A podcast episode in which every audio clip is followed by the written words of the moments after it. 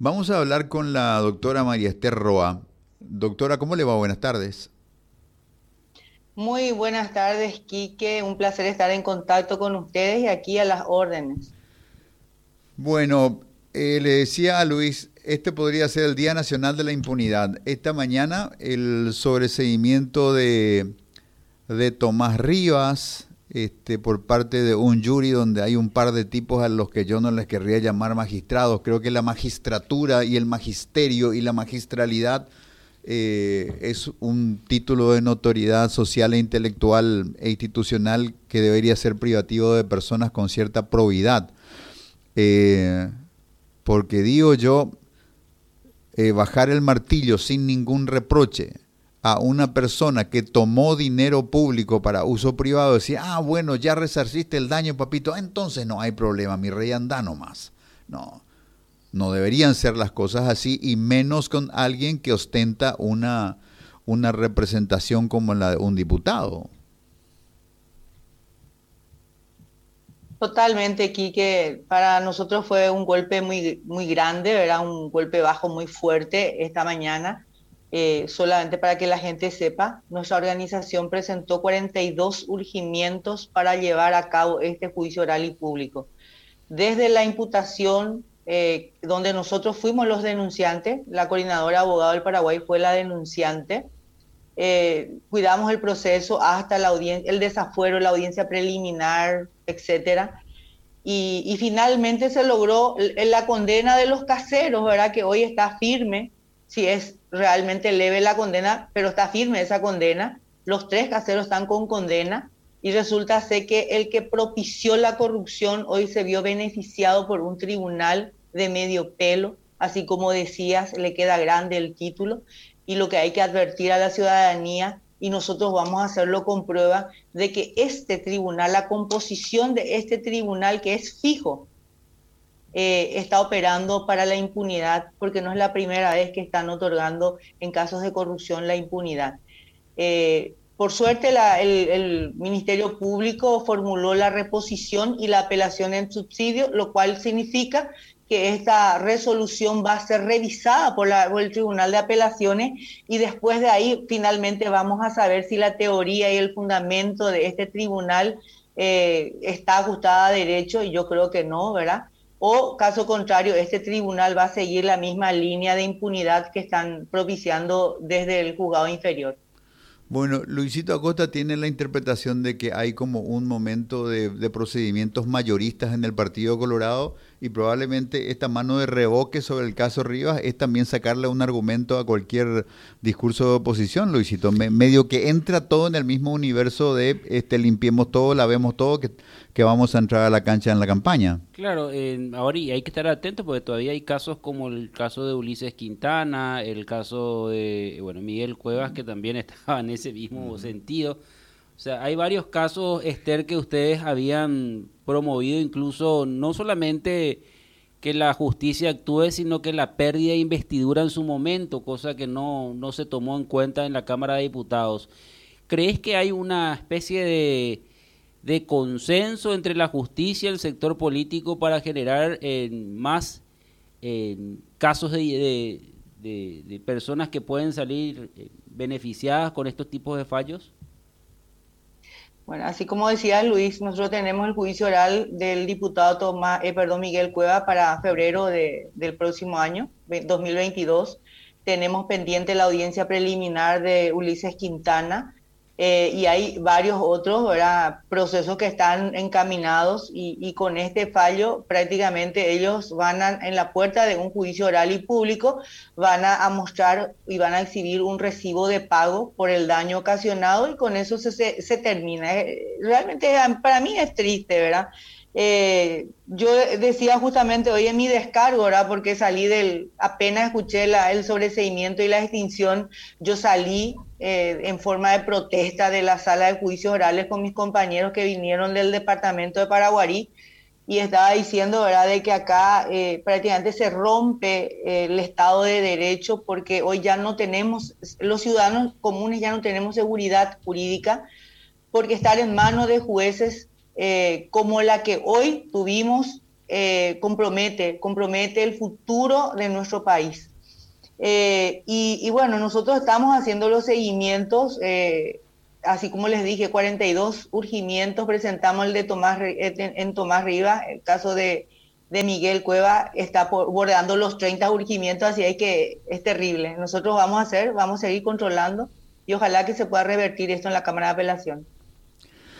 Doctora, conversábamos hace media hora más o menos con el legislador de la Alianza Frente Guazú, Jorge Querey, a propósito de que eh, este legislador propone la, creación de una articulación parlamentaria para estudiar pormenorizadamente el nivel de compromiso que una cantidad importante de fiscales principalmente y también de jueces tienen eventualmente con las causas que favorecían a Ramón González Daer y, por supuesto con la protección política de, de Oscar González Daer. Y digamos, analizando los componentes del, del, tema, se comprende que debe haber un blindaje institucional como el que tiene de suyo un legislador, por ejemplo, pero tiene que haber un también tiene eso tiene que convivir con un amplio involucramiento de opinión pública, de personas representativas, de organizaciones que puedan sentarse a una mesa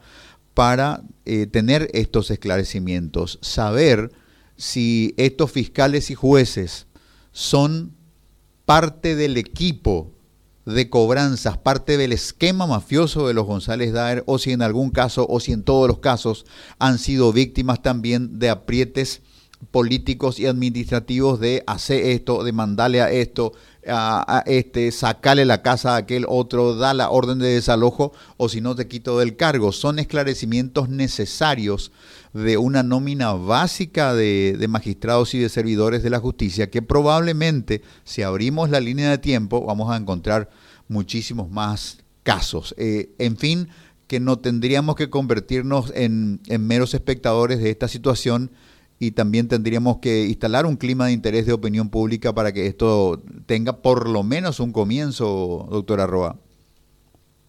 No, me parece auspicioso que, que, que, propicien una mesa de trabajo donde ellos puedan analizar puntualmente caso por caso, pero de cualquier manera el fiscal o el juez que, que argumente yo hice porque caso contrario me llevaban jurado enjuiciamiento tiene que ser removido por inútil.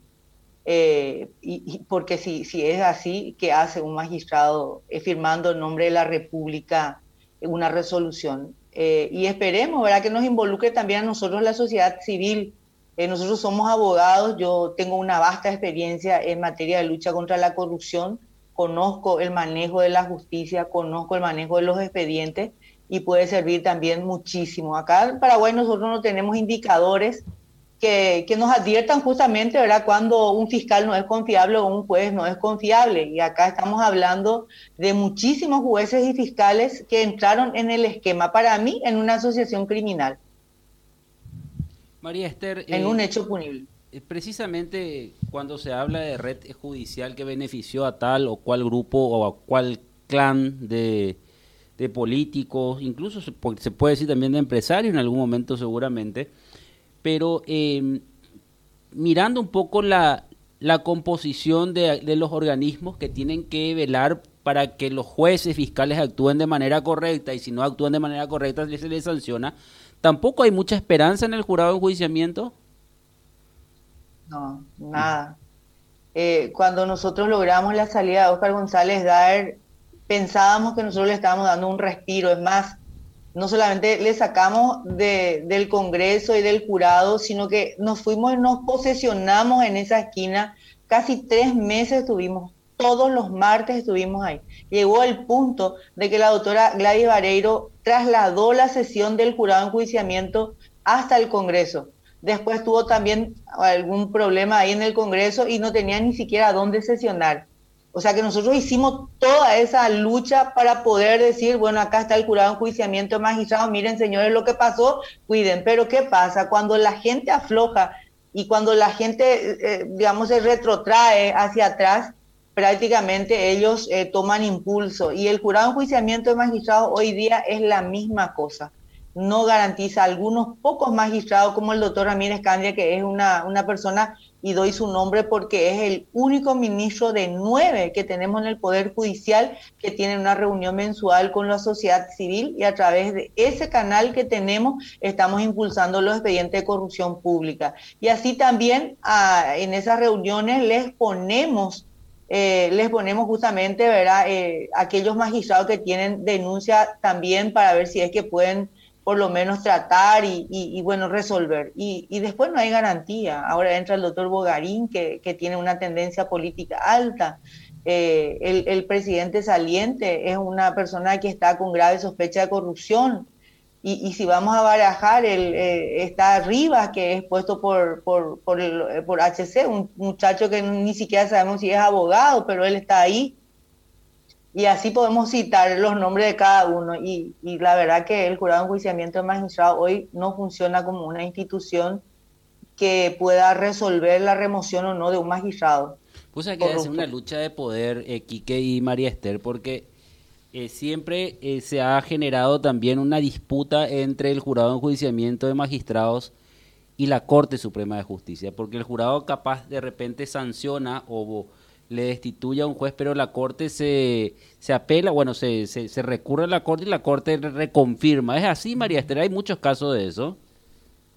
Totalmente. Las resoluciones del jurado de enjuiciamiento de magistrado son eh, recurribles y ellos plantean la acción de inconstitucionalidad y las acciones de inconstitucionalidad muchas veces reponen al magistrado.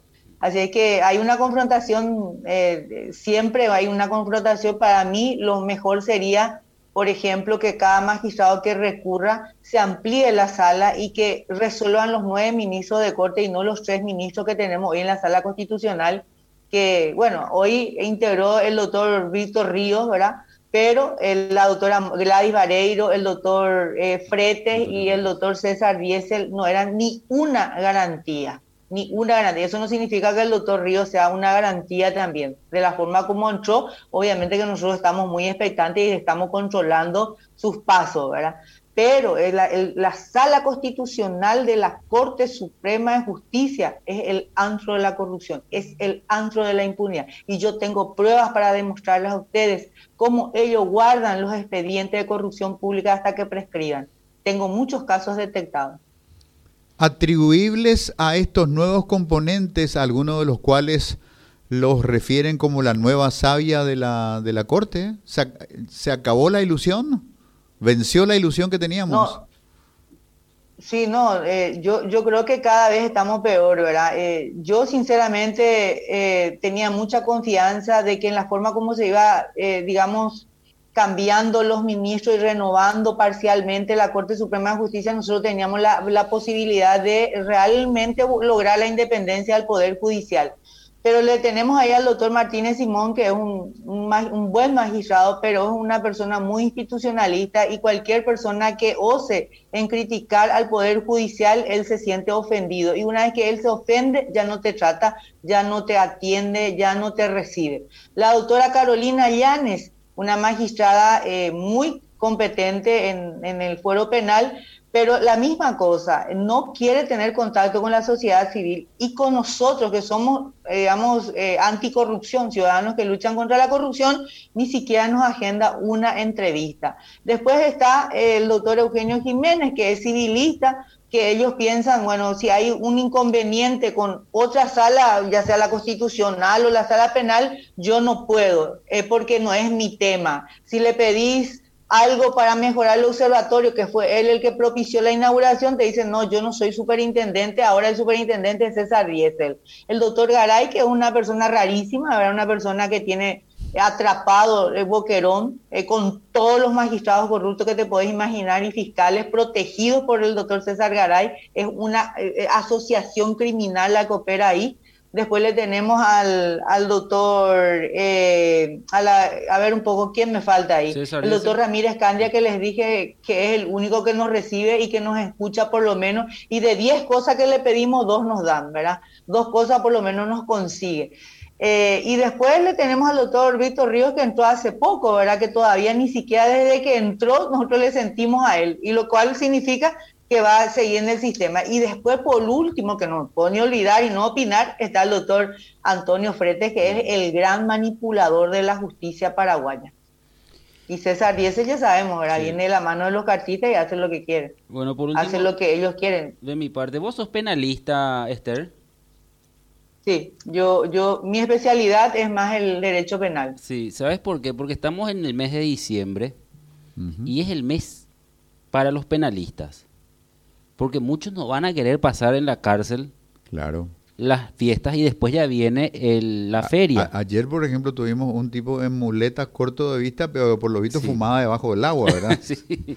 Eh, lo claro y concreto, María Esther, em, este tipo de, de, situaciones favorece al sistema de corrupto, decir, bueno, eh, estamos diciembre y seguramente van a venir los abogados, nos van a pedir favores, eh, vamos a tener que hablar con ella. Pasa, ese es el trato que hay a veces, o todas las veces, no sé.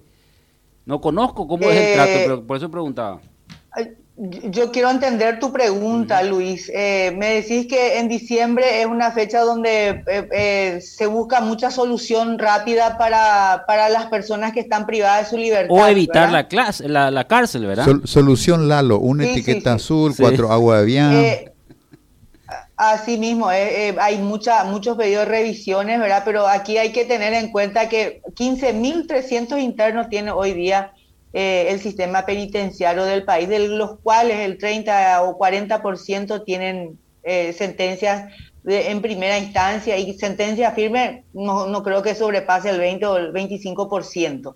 El resto, el resto están con prisión preventiva. Ningún corrupto está hoy en la cárcel, excepto el ex contralor general eh, de la República, Oscar Velázquez, Oscar Rubén Velázquez, y el mecánico de oro, que gracias al, control ciudadano que nosotros hicimos, detectamos que esa sentencia ya estaba firme y no estaba siendo ejecutada.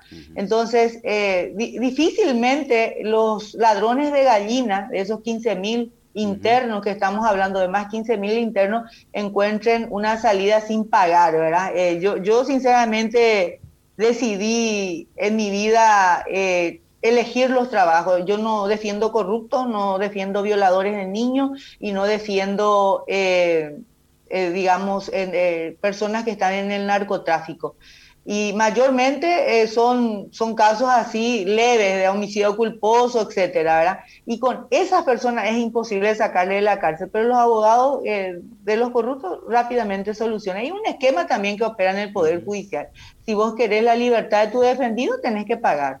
Pero yo no puedo hablar de esa forma porque yo nunca pagué y nunca tampoco me pidieron a mí, ¿verdad? Porque obviamente no me van a pedir a mí pero los colegas hablan de eso. Incluso desde la coordinadora de abogados del Paraguay nosotros recibimos denuncias. Muy bien. Doctora María Esther Roa, muchísimas gracias. A ustedes. Hagamos una pausa.